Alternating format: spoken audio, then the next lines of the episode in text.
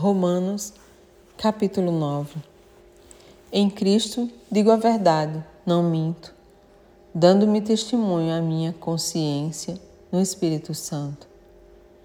Tenho grande tristeza e contínua dor no meu coração, porque eu mesmo poderia desejar ser separado de Cristo, por amor dos meus irmãos, que são meus parentes segundo a carne, que são israelitas, dos quais é a adoção de filhos, e a glória e os concertos, e a lei e o culto e as promessas, dos quais são os pais, e dos quais é Cristo, segundo a carne, o qual é sobre todos. Deus bendito eternamente. Amém. Não que a palavra de Deus seja faltado, porque nem todos os que são de Israel são israelitas nem por serem descendência de Abraão são todos filhos, mas em Isaac será chamada a sua descendência, isto é, não são os filhos da carne que são filhos de Deus, mas os filhos da promessa são contados como descendência. Porque a palavra da promessa é esta: Por este tempo virei, e Sara terá um filho. E não somente esta, mas também Rebeca, quando concebeu de um de Isaac, nosso pai, porque não tenham eles ainda nascido, nem tendo feito bem ou mal, para que o propósito de Deus, segundo a eleição, ficasse firme, não por causa das obras, mas por aquele que chama. Foi-lhe dito a ela: o maior servirá ao menor, como está escrito: Amei Jacó e aborreci Isaú. Que diremos, pois, que há injustiça da parte de Deus? De maneira nenhuma, pois, diz a Moisés: Compadece-me-ei de quem me compadecer, e terei misericórdia de quem eu tiver misericórdia. Assim, pois, isto não depende do que quer nem do que corre, mas de Deus que se compadece.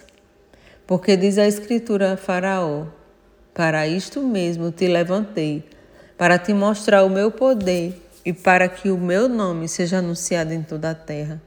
Logo, pois, compadece-se de quem quer e endurece a quem quer.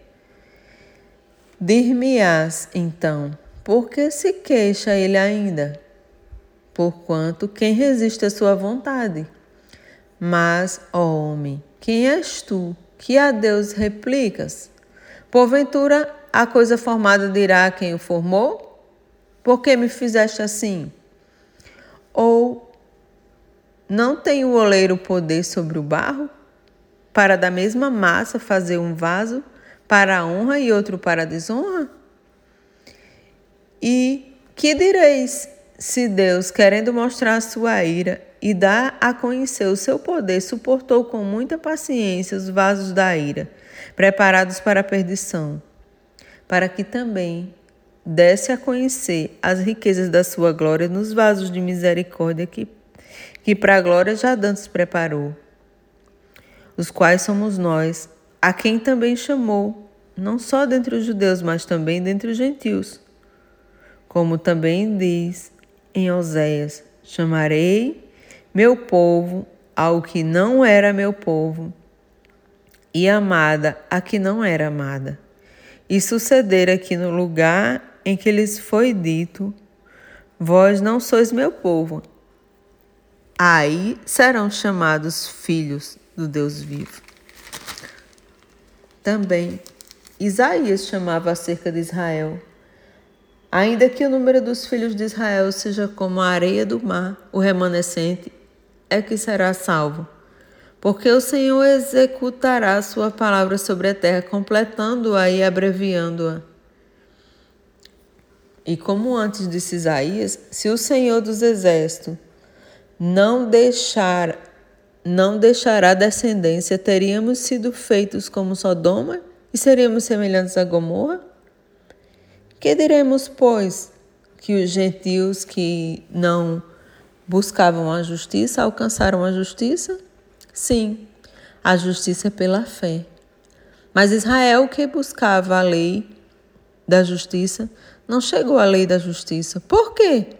Porque não foi pela fé, mas como que pelas obras da lei. Tropeçaram na pedra de tropeço.